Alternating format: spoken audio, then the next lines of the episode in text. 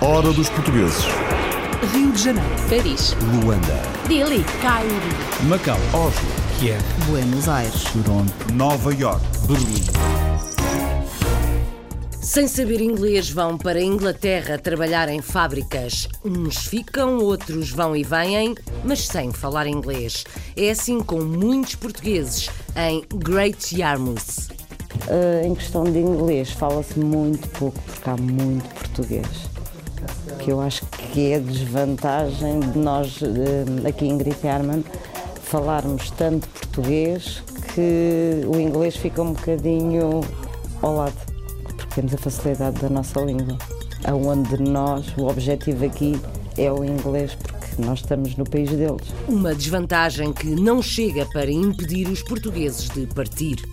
Dos Estados Unidos, Califórnia, vêm estudantes norte-americanos para universidades portuguesas. A Fundação Luso-Americana para o Desenvolvimento quer mais. O objetivo do programa é levar alunos para Portugal e isso tem de facto eh, gerado algum interesse, até porque se trata de um, a meu ver, excelente programa eh, com eh, condições muito boas em termos financeiros e outras para quem vai para, para Portugal. Quando terminou os estudos, voltou à sua cidade. É luso-americano, um dos autarcas mais novos dos Estados Unidos, eleito em Fall River. Tenho confiança nele, por isso votei nele e espero que ele venha a ser um bom meia como nós esperamos. Claro que ele ainda não teve o tempo suficiente para demonstrar tudo que ele sabe, mas nós esperamos que ele venha a fazer um bom trabalho. Ele pode ter 20 tal anos, mas ele quer fazer mais por Fall River com os velhos, porque ele pensa que ele tem, muitas pessoas não têm confiança nele por causa da idade que ele tem, só ele quer mostrar o que ele pode fazer. Fé e convicção. No negócio português de cervejas e petiscos na Austrália é precisa audácia e criatividade. Nós temos um, um, um, plano que eu trabalho com o cervejeiro quase todos os dias. Temos um plano em fazer uma cerveja com vinho do Porto, porque obviamente vinho do Porto é português e tem aquele saborzinho que, que ninguém faz aqui na Austrália, portanto isso está nos planos com certeza. Soa bem, cerveja com vinho do Porto. Em Fortaleza é mais bolos e pão e salgadinhos, brasileiros, mas também portugueses. Tem alguns pratos portugueses, tem o prego, que na altura quando eu pus prego eles disseram, ah, porque é que é prego? Eu disse, não, é porque a carne é dura, é uma maneira de brincar, de incentivar. Hoje é uma sanduíche líder de venda. Hoje eu acho que eu consigo vender uns 50 pregos por dia caldo verde, tenho pastel de nata. Não tem uma variedade de produtos portugueses, mas não é nisso que eu mais concentro, não. Eu me concentro realmente no produto que realmente o povo do Ceará consome. Com pão, carne, linguiça, salsichas e um molho muito especial, fazem-se as francesinhas, agora também na região de São Paulo, com entregas ao domicílio e muita dedicação eu proporciono uh, não só a satisfação da, da, fome, mas uma, uma, uma sensação, não é? Não faço refeições, eu proporciono sensações. É como fazer uma viagem, no fundo, é como estar mais próximo do Porto, não é? E daí que a francesinha se torna tão especial. Francesinhas no Brasil. Nas Bocas do Mundo é outro projeto que conhecemos dentro de instantes por amor às artes, mas também às raízes, o artista francês Dan Inger lançou um livro que conta a história dos avós imigrantes de Portugal em França. A terceira editou um disco em português. Só no terceiro uh, álbum que, que, que, eu cantei encontrei o, o, Patrick Caseiro e o Manuel Souza Fonseca que escreveram uh, os meus primeiros temas em português.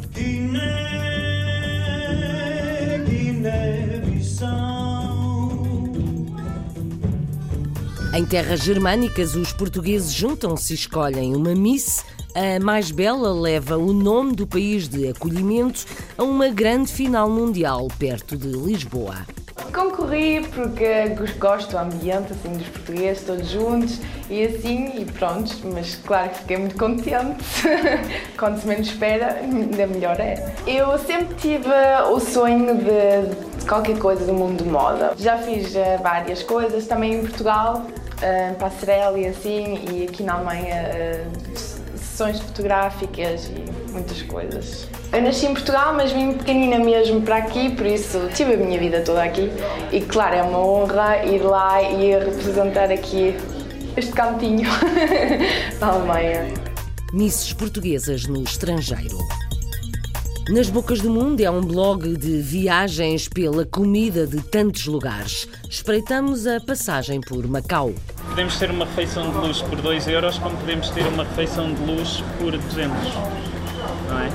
Eh, e isso para mim foi muito interessante perceber porque come-se sempre bem. É? Podemos comer sempre maravilhosamente, quer que tenhamos 2 euros ou quer que tenhamos 200. This is the last call for the 12 o'clock British Airways flight VA412 to Amsterdam. Numa cidade à beira-mar, na Grã-Bretanha, as fábricas da zona dão trabalho a muitos portugueses que chegam sem falar inglês. Em Great Yarmouth são à volta de 5 mil os portugueses. Já se nota nos nomes de algum comércio local. Alguns decidem frequentar aulas de inglês, nem que seja depois de muitos anos em Inglaterra. Vamos ouvir o professor, uma portuguesa que ajuda outros e duas mulheres que frequentam as aulas. Paramos a leste, na Grã-Bretanha, com o Bruno Manteigas. Great Yarmouth é uma cidade na costa este de Inglaterra onde vivem mais de 5 mil portugueses, uma comunidade com raízes cada vez mais profundas nesta região. Situada a cerca de 200 km a nordeste de Londres, foi outrora um porto de pesca, desde o século XVIII que é também uma popular estância turística, que atrai britânicos em busca de sol, mar e divertimentos. Mas o declínio destas indústrias deram lugar a outras atividades, produção de energias renováveis, ou apoio à exploração do petróleo e gás no Mar do Norte. Nos últimos anos, tornou-se também uma cidade de dormitório para milhares de operários que trabalham em fábricas de processamento alimentar na região. Muitos são portugueses que chegam e partem conforme a oferta de emprego. Para quem quer ficar e procura melhores oportunidades de trabalho, há um imperativo: melhorar o nível de inglês. A experiência de trabalho tem sido sempre a mesma, porque é sempre na mesma fábrica, apesar de ficarmos em departamentos diferentes, portanto, vamos aprendendo outro tipo de coisas. Uh, em questão de inglês, fala-se muito pouco, porque há muito português. Que eu acho que é desvantagem de nós, uh, aqui em Great Yarman, falarmos tanto português que o inglês fica um bocadinho ao lado porque temos a facilidade da nossa língua. Aonde nós, o objetivo aqui é o inglês, porque nós estamos no país deles. É assim, se tivermos um nível de inglês bom, mais facilidade temos em questões de trabalho. A gente às vezes vai aos bancos e isso tudo e eles dizem que ah, já não pode abrir conta porque o seu inglês não é assim muito bom. E eu digo, mas eu já cá estou há 12 anos. Ele, sim, o, o teu inglês é bom, mas eu acho que o meu inglês não está ainda no ponto mesmo inglês. E então, como eu queria ver se tirava mesmo a nacionalidade inglesa, vim para aqui para aperfeiçoar o inglês. Às vezes dá para, para tomar conta de velhotes e para escolas e mesmo para lojas e tudo. Mas como o trabalho aqui também não está fácil, a gente tem que dar a mão àquilo que aparece. Tudo o que eles precisam é de um melhor inglês para conseguirem seguir uma carreira profissional neste país. Ultimamente, então, com as mudanças das leis, viram-se um bocado assustados e porque nos trabalhos e para ir a qualquer entrevista necessitavam pelo menos de um inglês base e muitos uh, da nossa comunidade uh, trabalham e não, não tinham acesso às aulas. E quem tinha acesso às aulas às vezes tinha que pagar cursos e quem estava no Job Center, por exemplo, não tinha hipótese. E nós tentamos juntar essas pessoas para ter uma base, pelo menos para ir a uma entrevista e conseguir comunicar qualquer coisa em inglês. Com estas atividades, esta associação quer promover a cultura portuguesa e a integração na sociedade local. Tem alguns obstáculos, mas a vontade de ultrapassá-los é maior. Falar inglês é obrigatório para estudar no estrangeiro. Há trocas de estudos entre portugueses e norte-americanos, estudantes que todos os anos chegam da Califórnia a Lisboa. A obra é da Fundação Luso-Americana para o Desenvolvimento. A reportagem é do Nelson Ponta Garça, tem como pano de fundo a campanha que promove o melhor de Lisboa para americano ver. O programa Study in Portugal Network da Fundação Luso-Americana para o Desenvolvimento FLAD surge numa altura em que as universidades e empresas portuguesas apostam cada vez mais na internacionalização. É, no fundo, um consórcio para intercâmbios em que nós juntamos o que são provavelmente as quatro melhores universidades de Lisboa: a Universidade de Lisboa, a Universidade Católica Portuguesa, o ISCTE e a Universidade Nova. O intercâmbio permite aos alunos frequentarem um semestre ou um programa no verão. Podem frequentar as aulas que desejarem em qualquer uma das quatro universidades e as aulas podem ser em inglês ou português, dependendo do que eles quiserem. Em complemento ao programa Erasmus, que atrai milhares de alunos europeus a Lisboa, o programa Study in Portugal posiciona Portugal como um dos destinos de eleição para alunos nos Estados Unidos da América. Durante o verão vamos ter um programa de estágios bastante interessante. Neste momento há cerca de 126 vagas, também inglês ou português. Dependendo do nível de fluência do aluno, poderão escolher. Eu diria que metade dos estágios não requer português. Temos estágios que vão desde as ciências exatas a bancos, companhias de seguro, estágios no governo, em Lisboa, na Câmara Municipal, no Ministério dos Negócios Estrangeiros. Imensos. Na IBM, possuímos uma grande variedade de estágios. Curiosamente, países como a República Checa, Grécia, Hungria, Polónia e Luxemburgo têm mais alunos americanos do que Portugal. Com este programa, a FLAD pretende ajudar a reverter esta tendência e aumentar o número de estudantes americanos que escolhem o nosso país.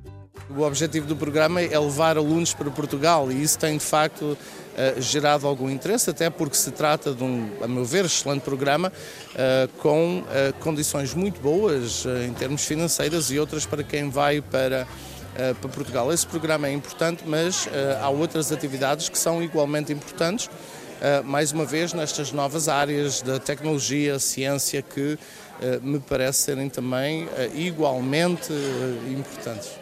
A Universidade de São Diego, na Califórnia, é um dos parceiros da FLAD na promoção do programa Study Abroad Network. Temos recentemente uh, criado protocolos de cooperação com a Fundação Luso-Americana através do Study in Portugal Network e estamos a enviar vários alunos por semestre já para, para Portugal. Os estudantes interessados em participar este ano devem contatar a Fundação Luso-Americana e o site Study Abroad Network. Estamos perto do final daquele que é o nosso primeiro ano. Começámos o verão passado e no final deste primeiro ano vamos ter perto de 80 estudantes que completaram o programa. Este verão de 2016 já temos 46 concorrentes e desses 46, 15 a 20 são da Califórnia.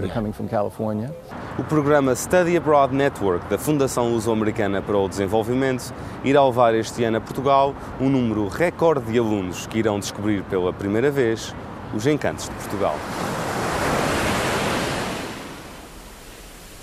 Deixamos o Pacífico, viramos-nos para o Atlântico. No outro lado dos Estados Unidos, o autarca de Fall River é muito jovem e luso-americano. Sabe muito bem o que quer e fala como um político que conhece bem a cidade e a comunidade. Perto de 90 mil habitantes, quase metade são lusófonos. Jaziel Correia é o mayor Afonso Martins, o jornalista. Foi já perto do final de 2015 que Fall River, em Massachusetts, elegeu como mayor Jaziel Correia. O luso-americano tinha na altura apenas 23 anos.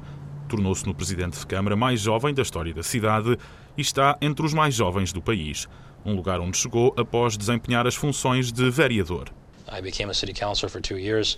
Tornei-me vereador por dois anos e cheguei ao topo porque percebia mesmo dos assuntos. Fiz as perguntas certas, fiz o meu trabalho de casa sobre vários assuntos a que fazem parte do dia a dia das pessoas de Fall River e tomei posições fortes. Na realidade, eu não era um político, era alguém que realmente se preocupava com esta comunidade e isso era evidente. Muitas pessoas falam comigo sobre a minha decisão de voltar a Fall River. Depois da universidade, eu podia ter ido viver para qualquer lugar do mundo, mas decidi vir para casa porque é a minha casa.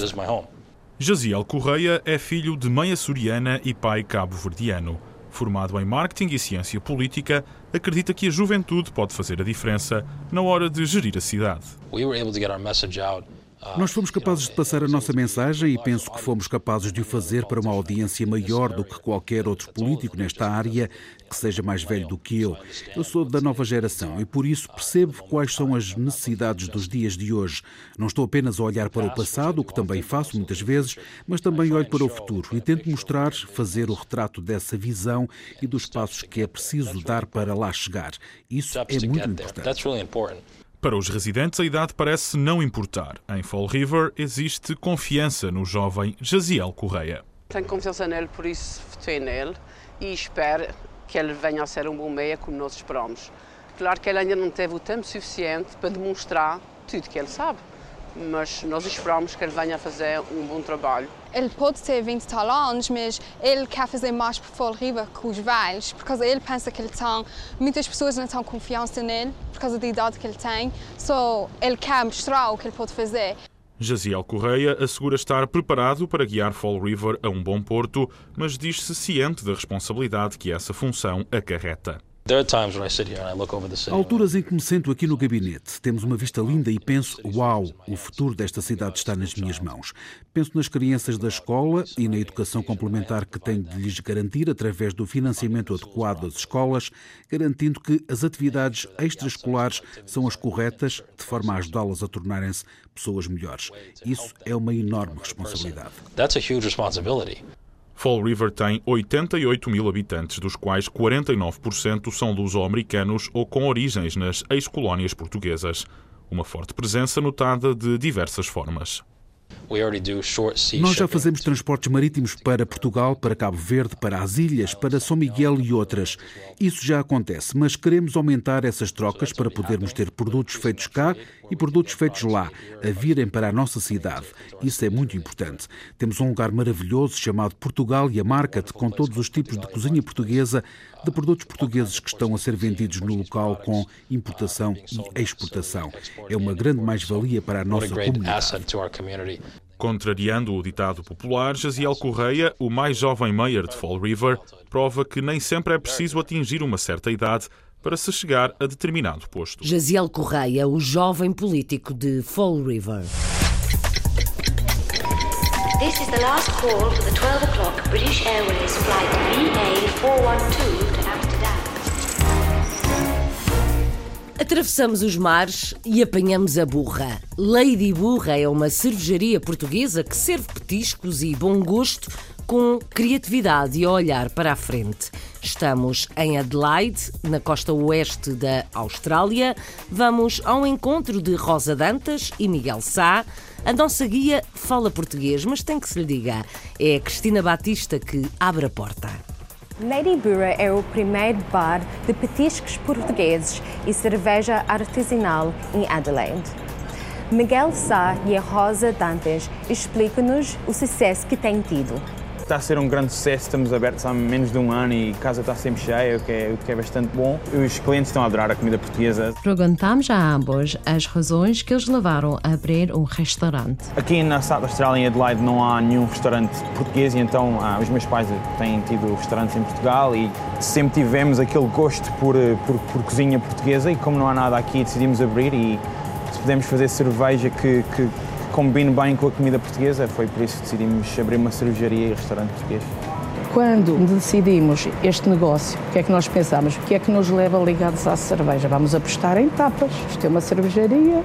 Depois a gente trazia lá assim de Portugal aquele nosso coisinha, pá, temos as nossas, pá, a nossa cerveja, os nossos petiscos em Portugal, que as pessoas esperam um bom vinho, uma boa cerveja, o que é que vai? As nossas ameijoas à bolhão pato, os nossos croquetes, os riçóis, e eu tenho isso tudo cá. Eu faço tudo isso aqui pelas minhas mãos. Tenho coisas que eu escrevo, que eu crio, as tapas, os nossos petiscozinhos e que estão a ser um sucesso. Miguel Sá fala-nos dos tipos de cervejas que fazem aqui. Portanto, nós, nós temos de momento seis tipos de cerveja, mas a mais parecida com, com a portuguesa uh, será talvez a Pilsner, que é uma é um, um, estilo de lager, é um, vero, é um estilo de lager europeu, portanto é parecido com a Superboc ou com uma cerveja francesa ou italiana ou até mesmo alemã. Portanto a Pilsner é o mais parecido com a cerveja portuguesa. Nós, nós temos, nós temos um, um, plano que eu trabalho com o cervejeiro quase todos os dias. Temos um plano em fazer uma cerveja com vinho do Porto, porque obviamente vinho do Porto é português e tem aquele saborzinho que, que ninguém faz aqui na Austrália, portanto isso está nos planos com certeza. Tentamos saber o que os clientes pensam de Lady Barra. Ouvimos falar muito sobre este espaço e decidimos vir cá para uma boa refeição, com muitas influências da cozinha portuguesa. Eu nunca experimentei a cozinha portuguesa e não sei o que vamos comer, porque Miguel perguntou se podíamos deixar que ele escolhesse. Foi fantástico, para ser honesto, nem vimos a emenda. Confiámos nele e ele trouxe os pratos perfeitos para o nosso gosto. Adorámos e ainda há mais para vir. Por isso, já estamos cheios, mas vamos experimentar tudo. É, é muito bom e estamos a adorar. Perguntamos a Miguel Sá que novidades podemos esperar. Vamos abrir outro bar aqui, no rooftop. Vai ser um bar com vista para o rio, porque é bastante bom. E aqui ao lado vamos abrir outra sala que vai ser, eh, como dizemos em inglês, a wine, a wine bar. Portanto, vai ser um bar só mesmo para vinhos. Obviamente que vai ter um bocadinho de português e os pratos vão ser mais reduzidos. Vai ser um bocado de chouriço, um bocado de queijo. Vamos tentar trazer queijos portugueses e e pronto, vai ser isso. Uma cervejaria portuguesa na quinta maior cidade australiana. Vai um pãozinho a acompanhar? Há muito por onde escolher na Portugália, em Fortaleza. Pão, doces ou salgados e sopa. Sai muita sopa e saem saladas, até pregos. O negócio é do Manuel, que partiu de Portugal há muito, muito tempo. Fabrica pão, doces e salgados ao gosto lá da terra, mas faz a diferença com o caldo verde, o prego ou o pastel de nata. A Isabela Nunes é testemunha. A reportagem é de Alexandre Greco e Camilo Tanto, lá no Brasil. Em uma região residencial e próxima ao Parque do Cocó, uma das maiores e mais importantes áreas de reserva ecológica da cidade de Fortaleza, encontramos a padaria do senhor Manuel Antônio Coelho Lopes da Silva, a famosa Portugália. Reconhecida como uma das melhores panificadoras de Fortaleza, referência em atendimento e qualidade. O senhor Manuel conversou um pouco conosco e contou a sua história. Eu imigrei muito cedo para a Inglaterra derivado das minhas situações financeiras dos meus pais, que eles eram muito humildes. Eu fiz uma imigração em 85, eu tinha 17 anos. Aí eu conheci a minha esposa, eu tive duas filhas. Aí tive uma terceira, três filhas, como ela já tinha uma filha, aí são três. Aí uma certa altura que a minha esposa disse ou vinha para o Brasil ou então ela queria a separação. Aí a minha única decisão foi vir para o Brasil. Esse shopping aqui é da Associação Portuguesa, que é dos portugueses, né? Aí ele foi muito gentil, que é o Sr. Antônio, né? Que hoje ele é o presidente. Aí ele me, me, me, abriu essa porta, né? Porque na altura eu era sozinho aqui, não conhecia ninguém. Então não era fácil, né? Aí ele me abriu essa porta e eu abri a padaria. No início eu tive bastantes dificuldades, até por cultura, a maneira de trabalho. Como eu só trabalhava com restaurante e sanduíche base, o que é que eu fiz? Eu pedi a um amigo meu, que hoje é o dono da padaria Madeira, lá em Londres, certo? Eu fui para lá, tive lá uns dois meses, só vendo fazer. Eu não tinha salário, não tinha só vendo fazer. Aí eu trouxe muita receita, trouxe ideias, eu trouxe muito produto de São Paulo, né? Então a gente foi se adaptando, foi fazendo, a gente foi sentindo a necessidade do cliente e a gente foi, foi lançando. Porque na verdade hoje eu não trabalho basicamente para português. Eu trabalho para o povo daqui. Então eu me adaptei ao que o povo gosta de consumir, o que o povo tem aqui. Tanto que a nossa padaria hoje aqui, basicamente, ela não tem nada a ver com padarias de Portugal. Aqui nós é mais pão de saco, carioquinha. Hoje a gente vende 7, 8 mil de carioquinha por dia.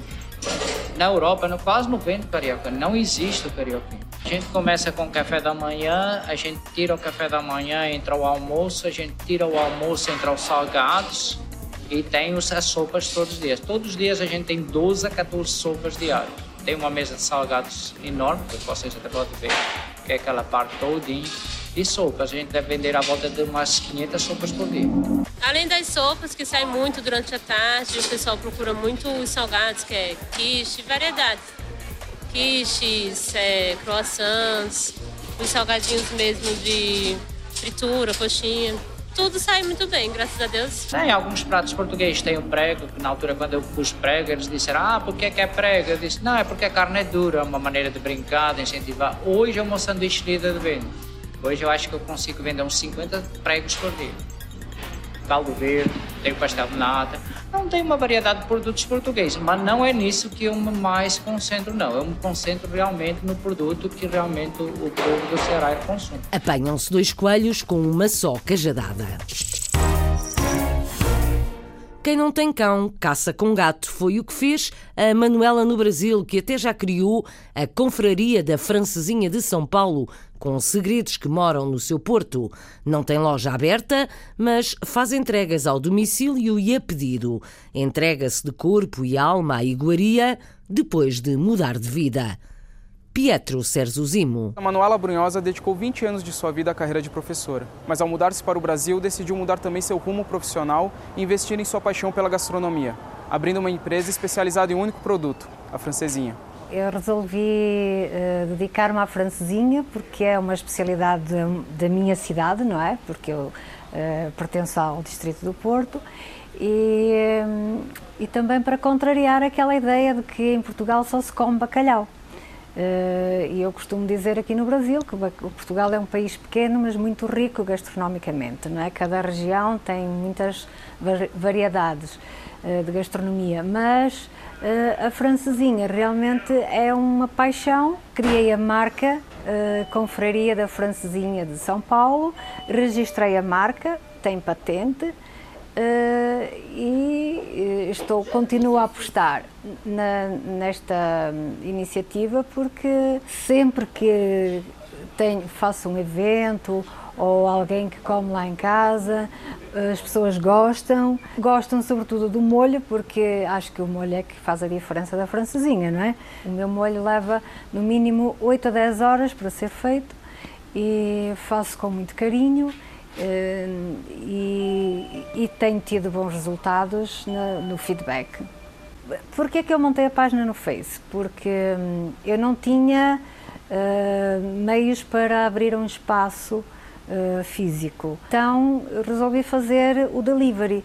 Eu tenho uma empresa em casa uh, para fazer, organizar eventos e faço o delivery. As pessoas ligam-me e com 48 horas de antecedência eu aceito, e sobretudo brasileiros, o que é curioso. Uh, ou porque viajaram para Portugal, comeram, ou porque estudaram lá e também tiveram contacto com a francesinha, né? Então este é o terceiro evento que organizo assim em parceria com restaurantes ou este tipo de casas de, de vinho e, mas o que eu acho muito gratificante é que as pessoas uh, fazem questão de me deixar uma mensagem ou no Facebook ou pelo celular a dizer o quanto gostaram da francesinha e a agradecer porque eu proporciono uh, não só a satisfação da, da, fome, mas uma, uma, uma sensação, não é? Não faço refeições, eu proporciono sensações é como fazer uma viagem, no fundo, é como estar mais próximo do Porto, não é? E daí que a francesinha se torna tão especial. Organizando festivais, entregando ao domicílio, investindo no poder da indicação através das redes sociais. Manuela é um exemplo de empreendedorismo que vem conquistando o paladar dos brasileiros e divulgando que há muito mais na gastronomia portuguesa além do bacalhau. É hora dos portugueses. Depois da francesinha, vamos até França. Nunca fui um anjo, nunca soube amar. Mas posso te confessar o efeito que produzes em mim.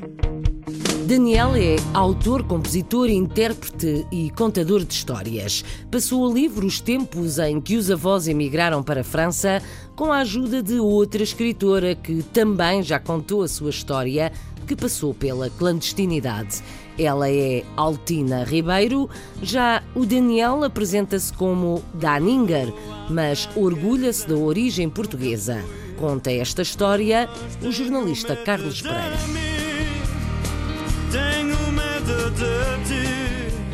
Chama-se Daniel dos Santos, mas o nome artístico é Daninger. Acaba de publicar um livro autobiográfico que escreveu com a cumplicidade da escritora Altina Ribeiro e onde conta como começou a carreira artística. Na primeira parte da minha carreira era mais toadas de rock que eu, que eu tocava e cantava e, eh, e, e mais era mais no circuito francês que eu, que eu andava. Precisamente fomos encontrar Daninger num espetáculo para crianças em Paris. Costuma apresentar-se em várias formações e já editou quatro discos. O, primeiro disco foi, foi eh, seis temas, eh, era, como a gente diz, um primeiro disco, um, um ensaio. O segundo foi, eh, foi um, um, um ao vivo com o Jean-Luc Reichmann, que é aqui em França um, grande animador uh, de televisão. E é só no terceiro uh, álbum que, que, que, eu cantei, encontrei o, o Patrick Caseiro e o, Manuel Souza Fonseca, que me escreveram uh, os meus primeiros temas em português.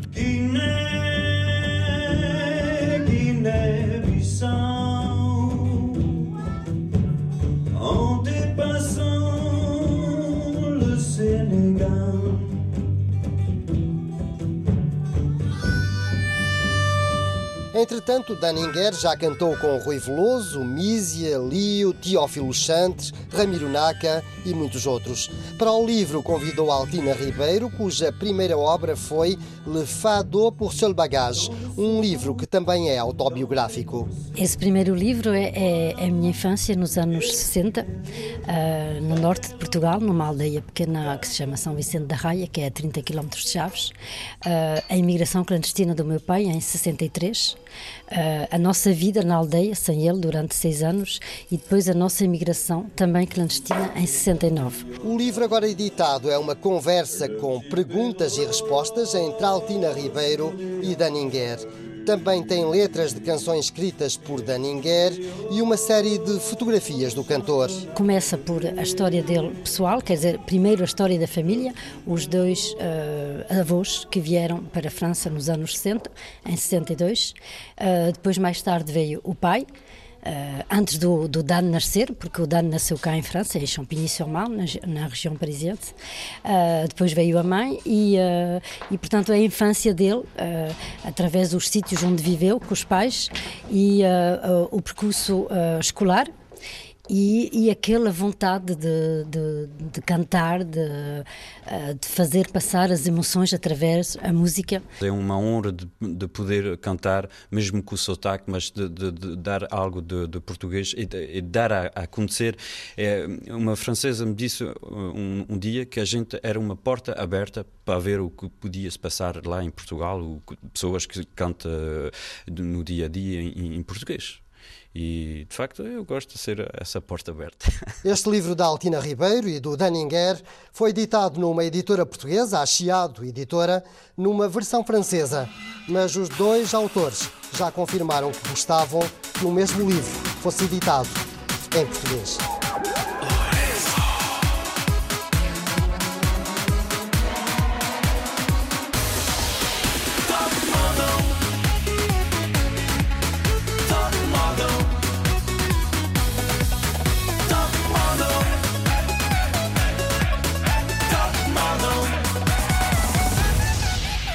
As beldades portuguesas estão em toda a parte. Na Suíça ou na Alemanha há concursos de misses para ver quem chega à gala final no Estoril, perto de Lisboa. Cada eleita representa o país onde vive. A Catarina Cardoso foi escolhida na Alemanha. A Maria do Céu criou a Associação Maria Corações de Portugal, que organiza os concursos. O Manuel Monteiro emprestou o restaurante em Munique e o Lorenzo entrou no espetáculo.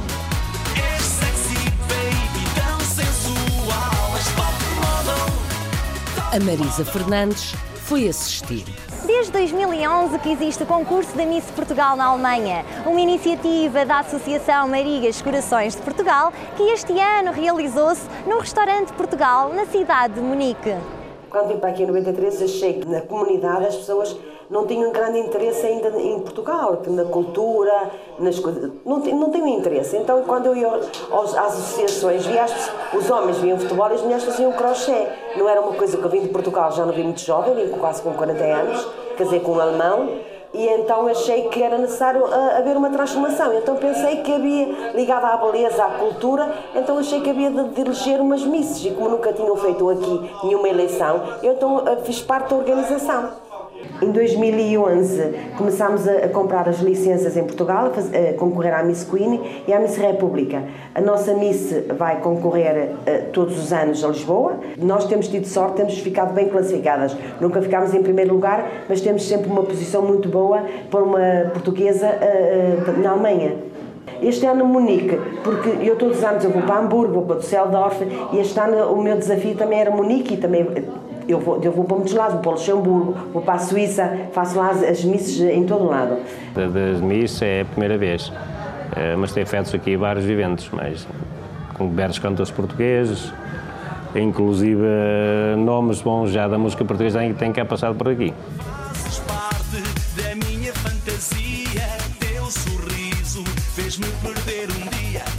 Alguém pôs no nome Top Model e acharam engraçado de de, nas comunidades, nomeadamente nas comunidades uh, portuguesas, no estrangeiro, França, Alemanha, Luxemburgo, uh, utilizarem esse single, ou essa música do meu primeiro álbum, um, ehm, para promover um, ehm, as, as misses que depois uh, são, são, são eleitas, para depois irem debater a Miss, a Miss Queen, Miss Queen em, em Lisboa. Eh, no Casino de Estoril, onde eu costumo fazer parte. Uh, fiz a primeira vez, uh, fiz a segunda, fiz a terceira, estou a fazer a quarta vez e acho que vou fazer mais vezes porque é, é música top model.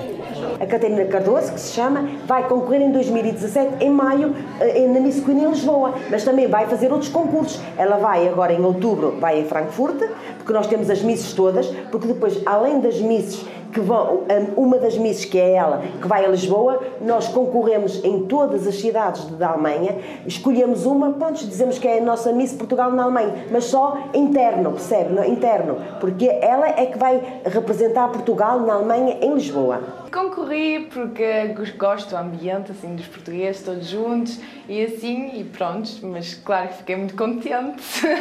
Quando se menos espera, ainda melhor é. Eu sempre tive o sonho de qualquer coisa do mundo de moda. Já fiz uh, várias coisas também em Portugal, uh, passarela e assim, e aqui na Alemanha uh, sessões fotográficas e muitas coisas. Eu nasci em Portugal, mas vim pequenina mesmo para aqui, por isso tive a minha vida toda aqui. E claro, é uma honra ir lá e representar aqui este cantinho na Alemanha.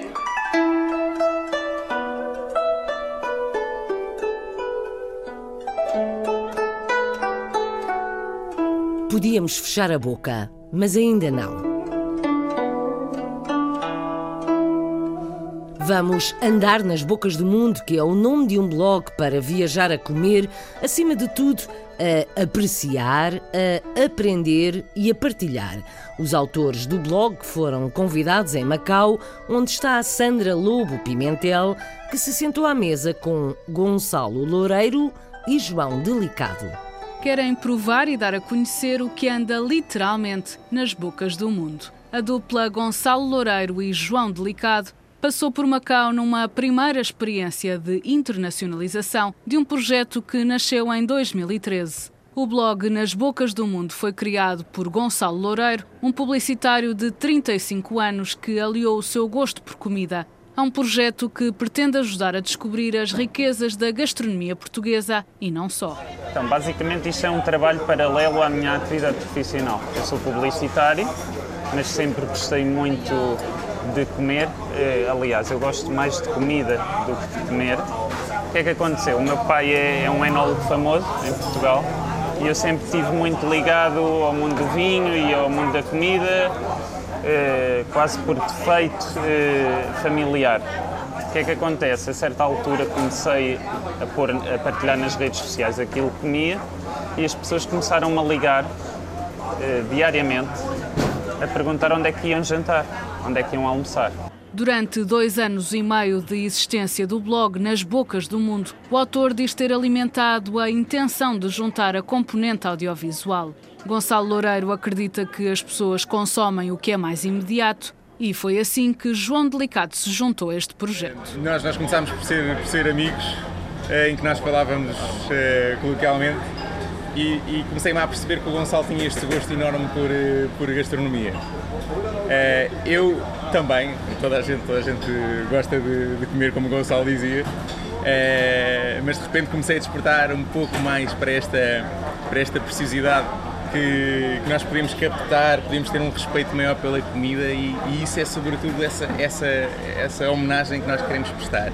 Sobre a experiência em Macau dizem que se come sempre bem e que não deixa atrás nenhum dos destinos asiáticos que agora estão na moda em Portugal. Podemos ter uma refeição de luxo por 2 euros, como podemos ter uma refeição de luxo por 200. Não é? E isso para mim foi muito interessante perceber porque come-se sempre bem. É? Podemos comer sempre maravilhosamente, quer tenhamos 2 euros ou quer tenhamos 200. Eu não vou dizer o clichê que me sinto em casa. Não faz sentido nenhum, até porque Macau uh, é completamente chinês, não é? Para mim, mas não se pode dizer isso, é? Sim. Uh, mas sinto-me muito uh, confortável aqui e, e, é reconfortante perceber que em cada esquina Portugal está presente. É? Isso Sim. para nós é muito importante. Por aqui tiveram a companhia de chefes portugueses, conheceram a variada restauração local e internacional e até com um gastroenterologista passearam para conhecerem o que se come por estas bandas. São muitas as histórias para depois contarem de uma semana em que Macau esteve nas bocas do mundo. Portugal presente em cada esquina. Ainda bem.